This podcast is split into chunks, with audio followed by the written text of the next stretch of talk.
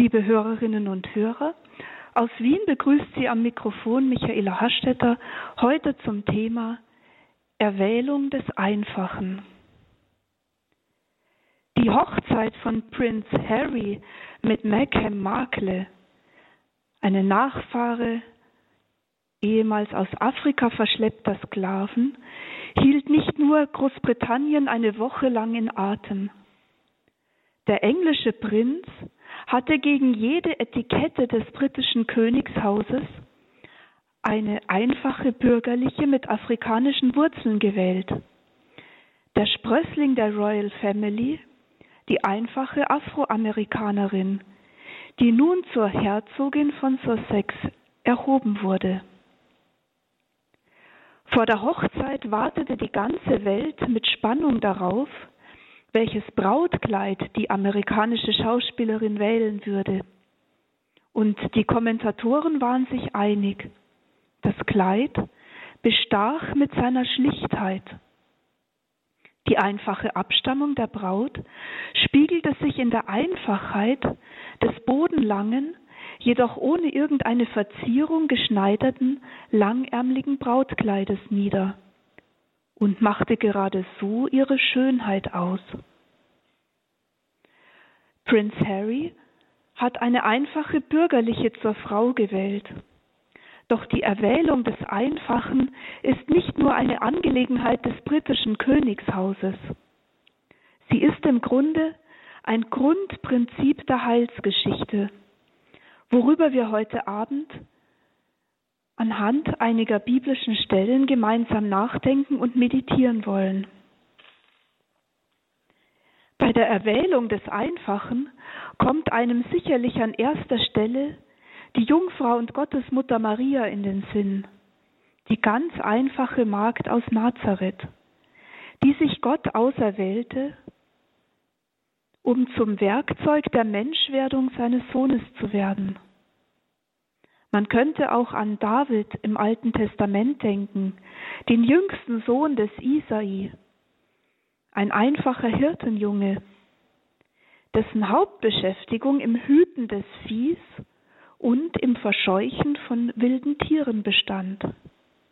Er, der überhaupt nicht in Frage kam, als Samuel das Haus Isais erreichte und nach seinen Söhnen schicken ließ, um einen von ihnen als König zu salben? Er ist der von Gott erwählte. In der heutigen Sendung wollen wir den Lichtspott gleichsam auf drei ganz unterschiedliche Momente der Heilsgeschichte richten, die scheinbar unverbunden nebeneinander stehen und doch durch das ihnen eingestiftete Prinzip der Erwählung des Einfachen zusammengehalten werden. Erstens die Erwählung der dunklen Braut im Hohenlied. Zweitens die Erwählung des Apostels Matthias. Und drittens die Erwählung der einfachen Taube. Kommen wir zum ersten Moment, die Erwählung der dunklen Braut im Hohenlied. Wir wollen unseren Weg durch die Heilsgeschichte mit dem alttestamentlichen Hohelied, dem Lied der Lieder beginnen.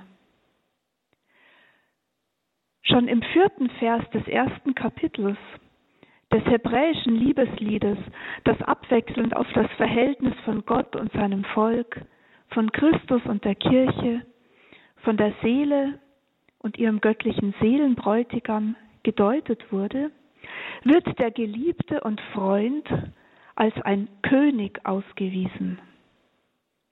Wörtlich heißt es, der König führte mich in seine Gemächer. Aufgrund der häufigen Anspielung auf Salomo hat man den Geliebten des Hohen Liedes zuweilen mit König Salomo identifiziert.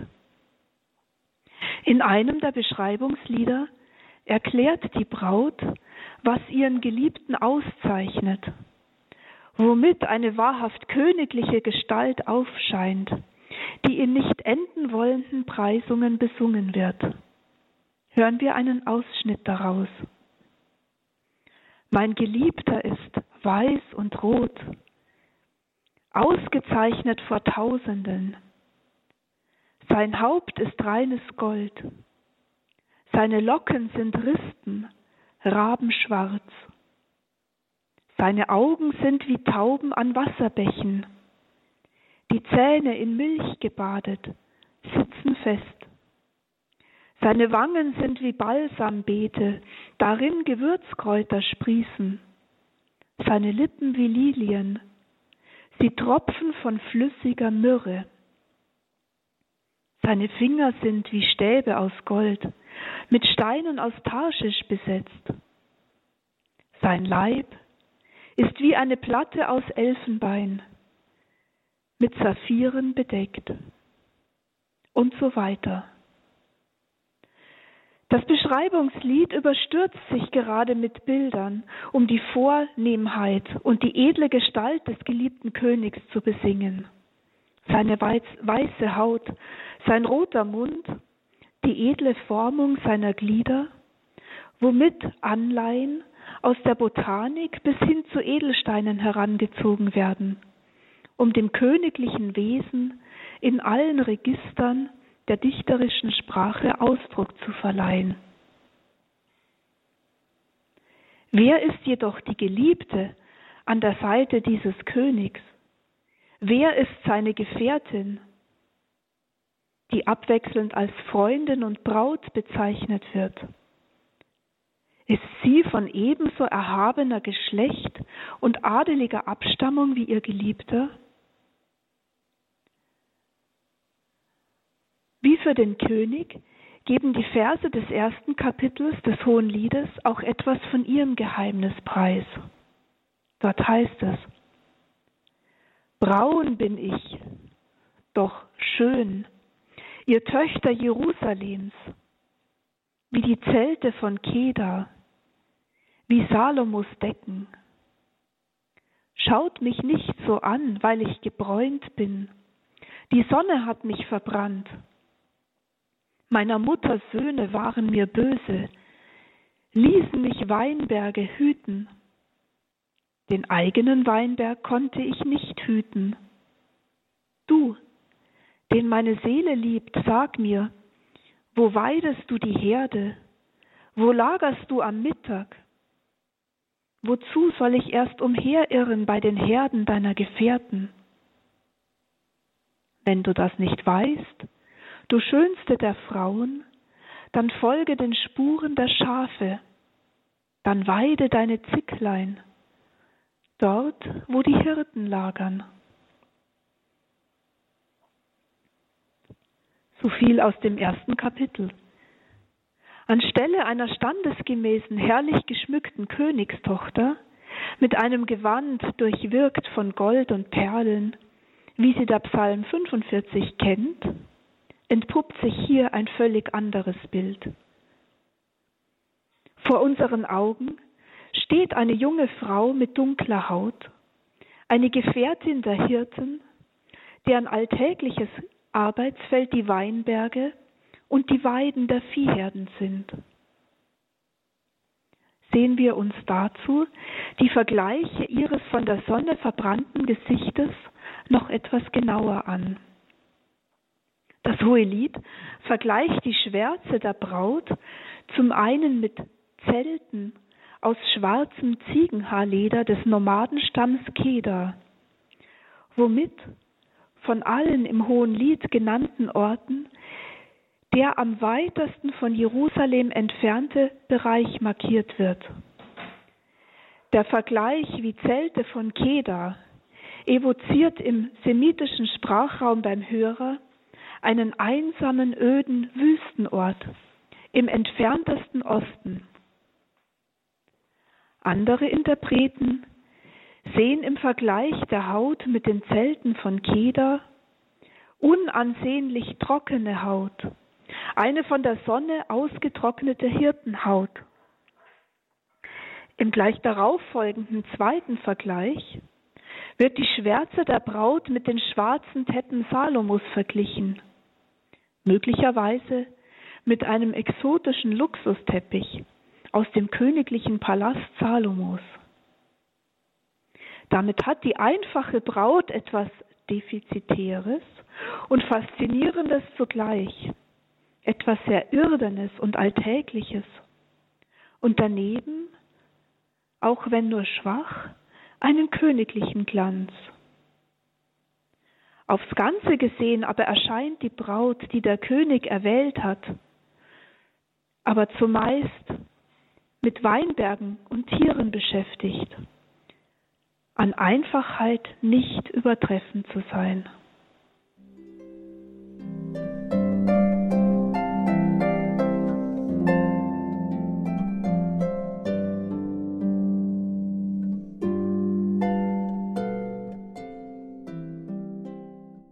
Liebe Hörerinnen und Hörer, Sie haben die Sendung Quellgrund eingeschaltet.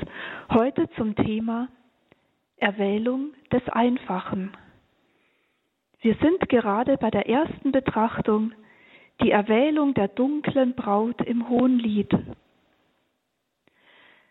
Seit Hieronymus Übersetzung der hebräischen Bibel in die lateinische Vulgata-Fassung wurde das ursprüngliche Schwarz bin ich und schön aus Hohelied 1,5 mit Schwarz bin ich, aber doch schön in die Tradition der Kirche aufgenommen. Die negativ besetzte oder zumindest als defizitär empfundene Konnotation der Schwärze der Braut wurde bereits zu Beginn der christlichen Hohelied-Exegese als ein Gegensatz zu ihrer Schönheit verstanden und ausgelegt. Dies hat sich schon sehr früh in der geistlichen Schriftauslegung eines Origenes aus der alexandrinischen Schule niedergeschlagen.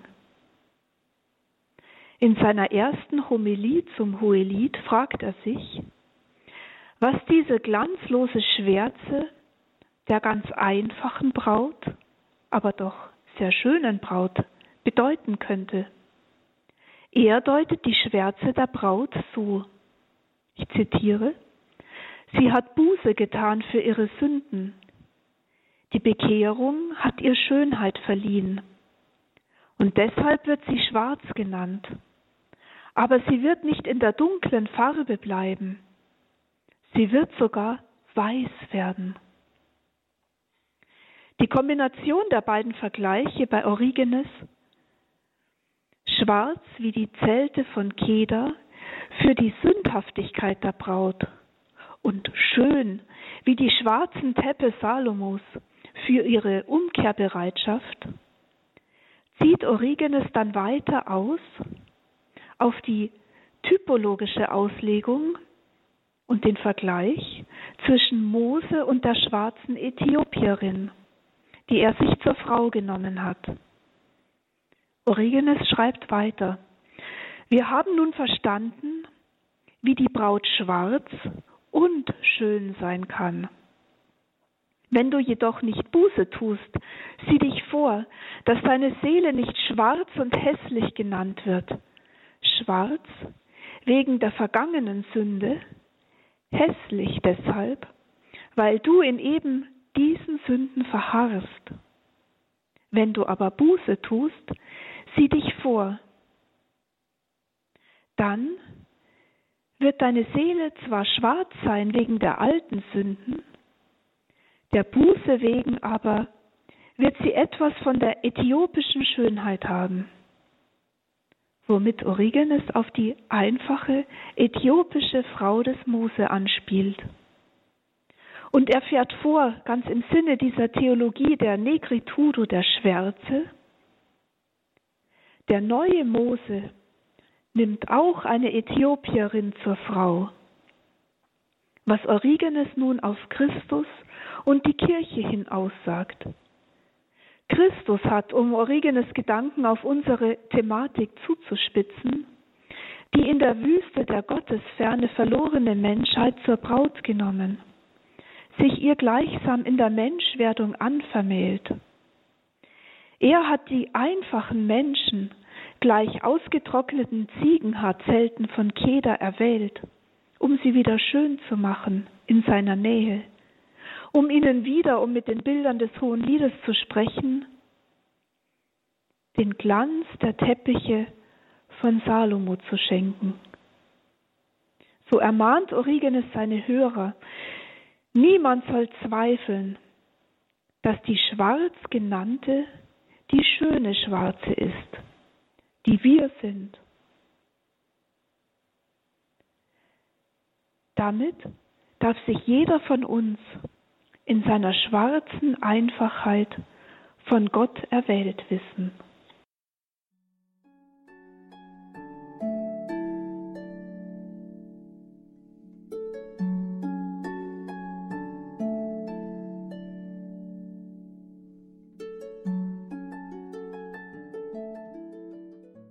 Liebe Freunde von Radio Horeb, heute Abend hören Sie die Sendung Erwählung des Einfachen. Kommen wir zu einem zweiten Moment aus der Heilsgeschichte, nämlich zur Erwählung des Apostels Matthias. Auch die Wahl des Apostels Matthias fällt unter die Erwählung des Einfachen. Rufen wir uns dazu nochmals die Begebenheit aus dem zweiten Kapitel der Apostelgeschichte ins Gedächtnis. Petrus ruft die Jünger noch vor dem Pfingstfest auf, für die Judas-Lehrstelle im Apostelkollegium einen Ersatz nachzuwählen.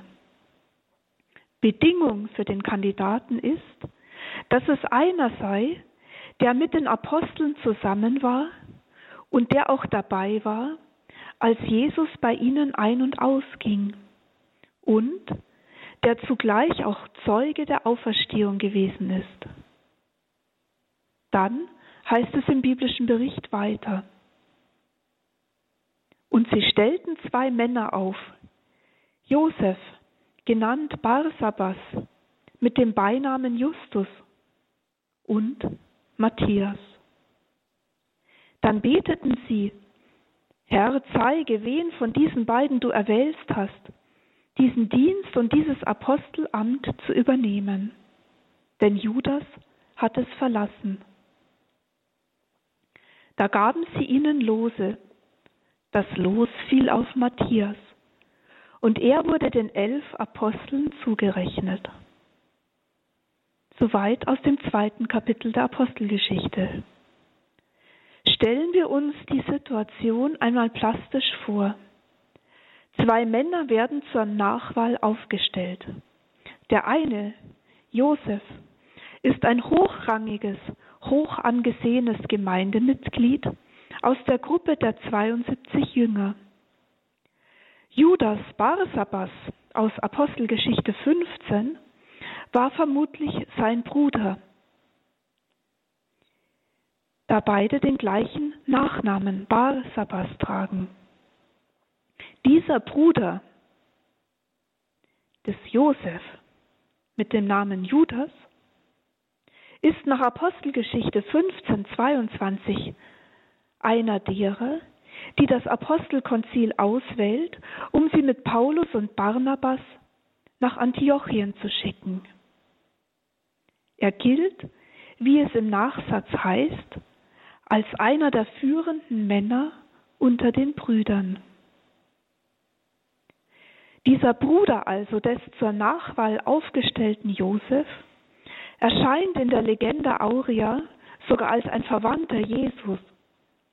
Das hieße dann freilich, dass auch der zur Nachwahl des Judas aufgestellte Josef ein Cousin Jesus gewesen wäre. Der Nachname Bar Sabbas, Sohn des Sabbas, lässt bei diesem Josef zudem auf einen berühmten Vater schließen, dessen Name der christlichen Gemeinde wohl bekannt war, so dass seine Söhne Josef und Judas als Söhne des Sabbas gleich einzuordnen waren. Aber noch nicht genug. Der erst aufgestellte Kandidat hat sogar noch einen weiteren Titel, nämlich Justus, der Gerechte. Diese Ehrenbezeichnung des Gerechten, die auch der heilige Josef und Nährvater Jesu trug, weist im judenchristlichen Kontext auf eine durch und durch gesetzestreue Person hin, auf jemanden, der das Gesetz des Herrn vollkommen hält und darüber hinaus vorbildlich lebt und ist. Heute würden wir sagen, auf jemand, der sich im Stande der Heiligkeit befindet.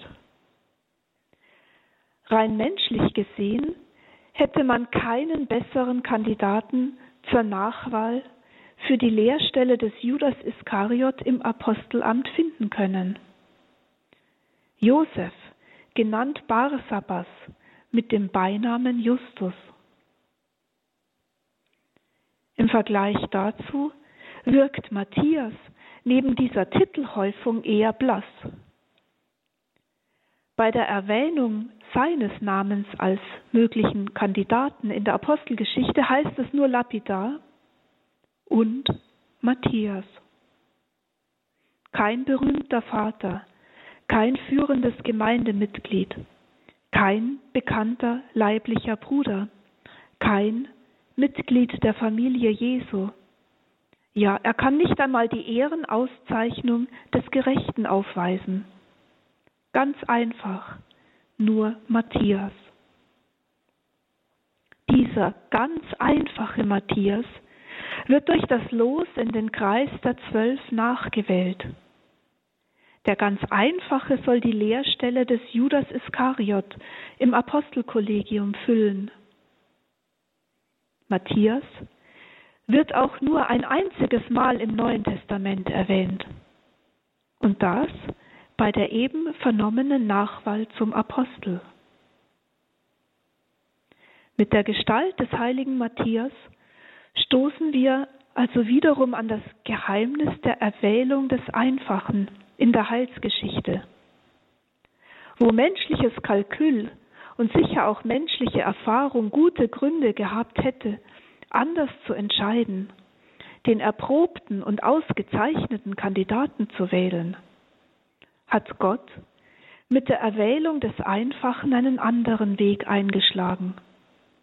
Warum wohl? Um die Titelträger zu beschämen? Um die Wichtigen und die Bedeutenden, die Tüchtigen und die Heiligmäßigen zurückzustellen? Vielleicht liegt eine erste Richtung der Antwort in Matthias Namen. Hebräisch Matitia, Gottes Geschenk.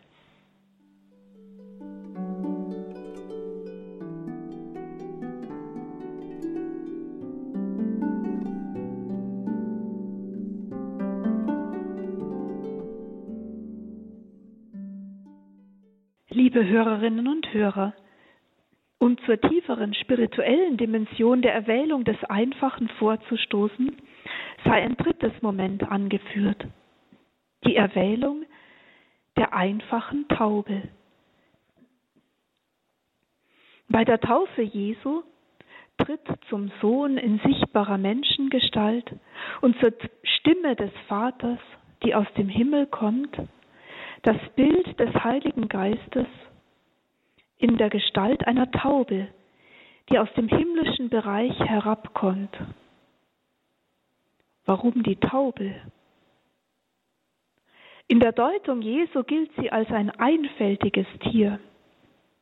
Seid klug wie die Schlangen und einfältig wie die Tauben, sagt er. Geht man jedoch vom alltäglichen Sprachgebrauch aus, ist Einfalt nicht unbedingt etwas Erstrebenswertes. Ein Beispiel aus der Musik. In Georges Bizets Schauspielmusik L'Arlésienne tritt ein ungleiches Brüderpaar auf, von dem der eine, der geistig etwas zurückgeblieben ist, geringschätzig L'Annonçant, der Einfältige genannt wird, was musikalisch mit einer zunächst simpel strukturierten Melodik verstärkt wird. Ganz Ähnliches finden wir auch in der Theologie. Bernhard von Clairvaux kennt sogar ein explizites Gegenbild zur einfältigen Geisttaube, das er von Hosea 7.11 in seiner Schrift über Gebot und Entpflichtung ableitet, jene einfältige Taube nämlich, mit der Ephraim verglichen wird und die sich leicht irrt und leicht in die Irre führen lässt. Man kann sagen, dass in keiner Epoche Einfältigkeit gemeinhin eine positiv bewertete Charaktereigenschaft war. Schon Tertullian hatte in seiner Apologie gegen die Valencianer mit dem Vorwurf der Einfalt zu kämpfen, der auf den Christen lastete. Zur Verteidigung der Christen hält er ihnen ein Wort aus dem Munde Jesu entgegen, das sich durch die Wirkungsgeschichte des Taubenmotivs zieht. Seid klug wie die Schlangen und einfältig wie die Tauben. Matthäus 10, 16. Deshalb, so kontert Tertullian, sind Einfalt und Weisheit kein Gegensatzpaar, sondern gehören notwendigerweise zusammen. In einem genialen Gegenzug setzt Tertullian in der Fortführung seiner Apologie gegen die heretischen Valencianer an und rühmt sich selbst, einfältig zu sein wie die Taube, während er den Heretikern freiwillig die Klugheit der Schlangen überlässt. Die Taube nämlich sei das Sinnbild der Kirche, des einfachen Hauses, einfach, da immer offen für das Licht, für den Osten, für Christus. Den Valencianer hingegen, die sich heimlich in dunklen, baufälligen Schlupfwinkeln träfen, komme mit Recht der Titel der Schlange als Lucifuga Bestia zu. Vielleicht scheint damit bereits ein neuer Verstehenszusammenhang auf, warum in der Offenbarung gerade die Taube als Bild für den Heiligen Geist erwählt wurde, die erstmals bei der Taufe Jesu auf den Sohn vom Himmel herabkommt. Der heilige Ambrosius schreibt, die Wahl der Taube in seinem Lukas-Kommentar ihrer Einfachheit zu. Ich zitiere, die Gnade, so seine Antwort, erfordert nämlich die Einfachheit, die Simplicitas, damit wir einfach, Simplices, seien wie die Tauben. Wahre Simplicitas, wahre Einfachheit unterscheidet sich noch einmal grundlegend von gnadenlosen Simplifizierungen. Bernhard von Clairvaux geht in der Interpretation der Einfachheit, der Simplicitas der Taube sogar noch einen Schritt weiter und liest dazu Psalm 130 mit dem Hohen Lied 1.14 zusammen. Im Hohen Lied heißt es, deine Augen sind wie Tauben, worin Bernhard noch ganz an der biblischen Tradition die Einfachheit versinnbildlich zieht. Für Bernhard bedeutet dies gemäß Psalm 130, nicht mit Dingen umzugehen, die zu hoch oder zu wunderbar für des Menschen Verstand sind, sondern sich wie dieser ganz einfache Vogel mit einfacherem zufrieden zu geben. Simplicior, also mit der Steigerung von simplex einfach. Für Bernhard besteht die Einfachheit der Seele darin, die Menschennatur Christi und sein Leiden mit Taubenaugen zu betrachten. Damit ist aber für Bernhard das Bild der Taubenaugen noch nicht ausgeschöpft, da ja der Heilige Geist selbst in der Gestalt dieses Vogels erschien. Es werde für Bernhard nämlich noch mehr der geistliche als der einfache Blick mit dem Namen der Taube gerühmt. Damit sind wir bereits bei einem wichtigen Ergebnis unserer Betrachtungen angelangt. Die Erwählung des Einfachen soll zur wahren Einfachheit führen, die eine geistliche Einfachheit ist.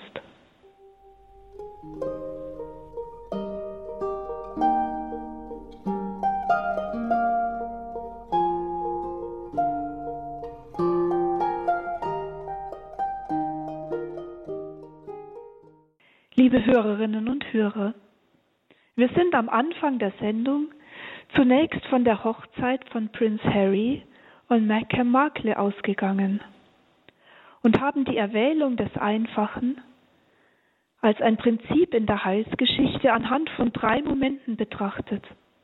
An der Erwählung der einfachen dunklen Braut im Hohenlied, an der Erwählung des Apostels Matthias und an der Erwählung der einfachen Taube als Bild für den Heiligen Geist. So sei am Ende nochmals die allen drei biblischen Momenten zugrunde liegende Kernfrage aufgegriffen und ins Heute weitergeführt. Warum wird das Einfache von Gott erwählt? Zunächst steht fest, die Erwählung des Einfachen ist ein Faktum in der Heilsgeschichte. Gott hat das Einfache erwählt und Gott erwählt auch weiterhin das Einfache. Die Erwählung des Einfachen ruft uns zu wahrer geistlichen Einfachheit, die weder naiv noch bequem ist.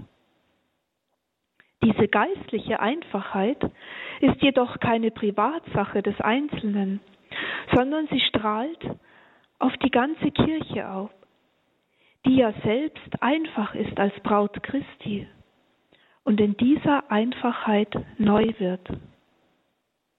Josef Ratzinger hat in seinen Reflexionen zum Zweiten Vatikanischen Konzil kirchliche Erneuerung genau an diese Einfachheit gebunden und geschrieben, womit ich schließen möchte. Erneuerung ist Vereinfachung. Aber dann darf man nicht vergessen, dass es zweierlei Einfachheit gibt. Es ist die Einfachheit der Bequemlichkeit, die eine Einfachheit des Dürftigen, ein Mangel an Reichtum, an Leben, an Fülle ist. Und es gibt die Einfachheit des Ursprünglichen, die der wahre Reichtum ist. Erneuerung ist Vereinfachung, nicht im Sinne des Abschneidens und Zerkleinerns, sondern Vereinfachung im Sinne des Einfachwerdens, in der Hinwendung zu jener wahren Einfachheit, die das Geheimnis des Lebendigen ist. Sie ist Hinkehr zu jener Einfachheit des einen Gottes. In diesem Sinne einfach zu werden, das wäre die Erneuerung für uns Christen, für jeden Einzelnen von uns und für die ganze Kirche.